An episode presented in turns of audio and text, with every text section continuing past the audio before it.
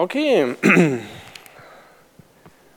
da befinden wir uns momentan im Bereich der äh, Mittel, um ähm, zuverlässige Systeme zu erstellen. Also wir sind gerade im Bereich ähm, Fault Removal und da haben wir ja beim letzten Mal so einen kleinen Einblick in die Geschichte von Debugging gegeben. Ähm, ja, fängt an irgendwie mit äh, Lochkarten, geht dann über Printf-Debugging und schließlich bis zu modernen IDEs. Und dann hat man so einen kleinen Einblick in äh, Software-Testing. Wozu macht man das? Einerseits, um zu zeigen, dass die Software den ähm, Erwartungen entspricht und der mit der Spezifikation übereinstimmt und andererseits, um ähm, bisher noch unbekannte Fehlerursachen zu finden. Das ist halt einmal dieses Validation-Testing, wirklich zu bestimmen, ähm, dass, die, dass das System tut, was es soll. Und Defect-Testing, da setze ich meinem, meiner Applikation ähm, zum Beispiel großen Stress aus und guckt dann, was passiert. Jetzt haben wir uns noch so ein bisschen Test-Coverage angeguckt und ähm, sind dann am Ende zu Test-Orakeln gekommen, ähm, die dann dazu dienen, automatisch quasi die Ausgaben einer Anwendung zu überprüfen. Und dann ist halt die Frage, wie kann ich denn überhaupt bestimmen, ob das am Ende der Erwartungswert der tatsächliche Wert ist. Das kann er sich einerseits machen, indem ich quasi eine separate Anwendung habe, die das ganze Ergebnis nochmal unabhängig berechnet.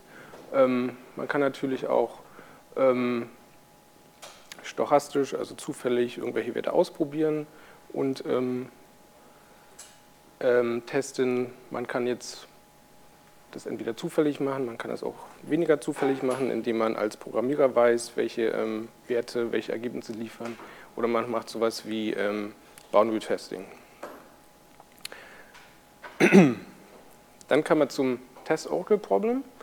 Ähm, zum Test-Oracle entscheidet ja, ob der erwartete Ausgangswert dem ähm, tatsächlichen entspricht. Und da gibt es halt die drei Sachen, die man da so ähm, vielleicht, die vielleicht herausfordernd sind. Also einmal, ähm, was ist denn das eigentliche Ergebnis, was rauskommt? Ähm, wie kriege ich denn raus, was mein Erwartungswert ist? Da hat man uns ähm, so ein bisschen Metamorphosis-Testing angeguckt. Ich ähm, entscheide anhand von spezifischen Eigenschaften meines, meiner Funktion, dass zum Beispiel bei einem Sinus so eine Art Umkehrfunktion gibt. Und da kann ich dann bewerten, dass wahrscheinlich mein ähm, Ausgabewert dem erwarteten Wert entspricht. Und stehen geblieben sind wir dann bei der Challenge, ähm, überhaupt zu überprüfen, was ist denn Ob Objektgleichheit. Also wenn ich jetzt meinen erwarteten Wert mit dem tatsächlich ausgegebenen Wert vergleichen möchte, wie vergleiche ich die denn? Und da gibt es jetzt eine Definition, die sagt, naja, Objektgleichheit ist halt, wenn mein Objekt in allen Attributen mit dem anderen Objekt übereinstimmt und diese Attribute sollen die ähm, sichtbaren Attribute sein. Das ist relativ leicht zu überprüfen, aber vielleicht nicht ganz so leicht, ähm, also nicht so ganz effektiv. Ähm, würde das mal vorführen kurz. Zack.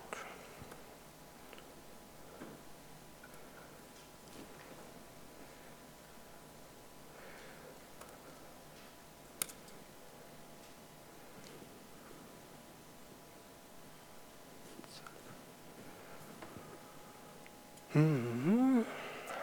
Muss kurz den Bildschirm wechseln. Gut. So, wenn ich mir beispielsweise ein Dokument in Word öffne oder erstelle und das Ganze mache ich nochmal. Ich möchte jetzt bewerten, ob diese beiden äh, Objekte, quasi mein Dokument, gleich sind. Sind die im Moment gleich? Hat jemand eine Idee? Die Definition, die wir erst hatten, war, in allen sichtbaren Attributen soll das Dokument äh, ist das Objekt halt gleich. Im Moment ja, sehen wir nichts oder wir sehen halt ein leeres Blatt. Ist das gleiche Attribut, okay, Objektgleichheit. Wenn ich jetzt sowas mache wie Moment,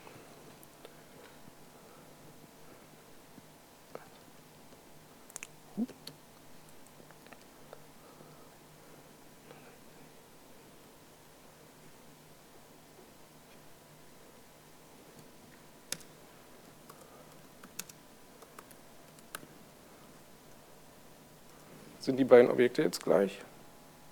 Nein? Genau. Sind sie jetzt gleich? Wenn ich noch ein bisschen scrolle? Wahrscheinlich. Gleich Objekte? Okay, jetzt wird es ein bisschen herausfordernder. Was ist denn, wenn ich Folgendes mache? Ich sage meinem Absatz, dass ich ihn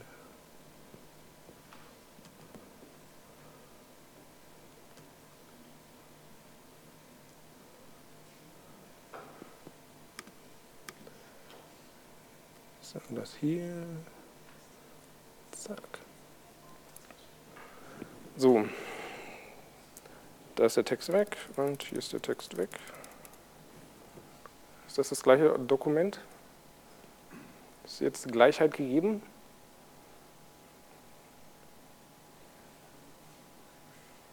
Ja. Wie war der Kommentar? Okay, Leerzeichen können wir mal ignorieren.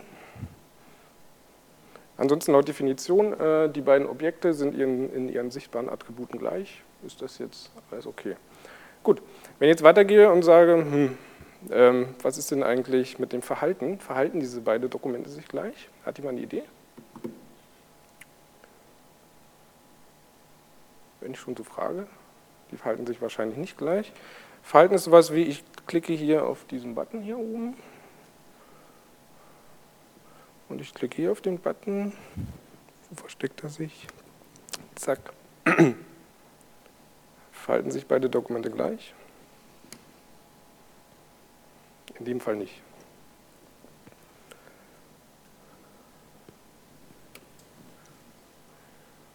Also je nach Definition, was man sich da anguckt, was Gleichheit bedeuten soll, hat man halt einmal die Übereinstimmung der sichtbaren Attribute das ist wie gesagt relativ leicht zu überprüfen, aber ist wahrscheinlich nicht ganz ähm, ja, nützlich.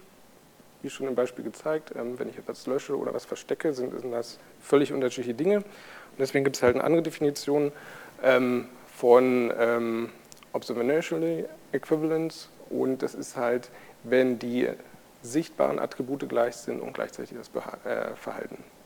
Das ist die ideale Welt, wenn ich irgendwas testen möchte und mein Testorakel bewerten soll, ob das erwartete Ergebnis das gleiche ist wie ähm, das, was tatsächlich rauskommt. Aber das ist eine Sache, die ist extrem schwierig zu überprüfen, weil man, ja, weil es halt relativ schwierig ist, Verhalten, Verhaltensgleichheit zu testen. Im Prinzip müsste man jetzt den ganzen Zustandsraum irgendwie abdecken. Ähm, wenn man so State Machines hat, kann man vielleicht gucken, ob die die gleichen Zustände vielleicht haben und einnehmen können. Da wird es halt an, dieser Stelle schwierig. Gibt es auch ganze Forschungsbereiche drüber und Riesenpublikationen und Ansätze, wie kann man Dinge vergleichen und welche Eigenschaften haben die, ist ein riesengroßes Feld. So, so zusammenfassend, ähm, Bereich Debugging und Testing. Ähm,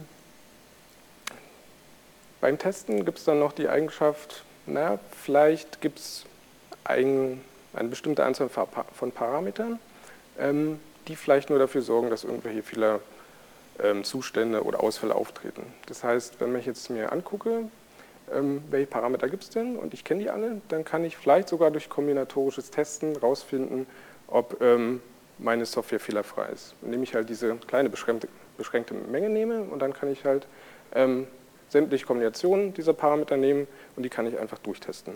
Da habe ich im Prinzip effektiv dann eine vollständige Testabdeckung. Weil üblicherweise gibt es halt ähm, verschiedene Fehlerursachen im System und nur in bestimmten Kombinationen treten die halt auf, sodass es dann halt zum Ausfall kommt. Und da gibt es halt auch eine schöne ähm, Ausarbeitung. Ähm, da wird festgestellt, dass es üblicherweise ähm, in Entwicklungssystemen gibt es da ist diese Zahl der Fehlerursachen, die man braucht, um zu einem Fehlerzustand zu kommen. Also mal angenommen, man hat eine Mikrowelle und die Mikrowelle muss dann irgendwie auf 20 Minuten gestellt sein und ich habe die Tür offen, dann geht irgendwas kaputt, dann sind es halt zwei dieser FTFI, ähm, also die FTFI-Zahl ist dann zwei und üblicherweise ist es so, dass in, hat diese Ausarbeitung festgestellt, dass in Entwicklungssystemen man sehr viel, also diese FTFI-Nummer ziemlich groß ist, eine Wirklichkeit, dass nur so eins oder zwei ist. Wenn wir uns das Ariane 5 Beispiel angucken, dann gibt es halt zwei Fehlerursachen, die dann zum Fehlerzustand führen.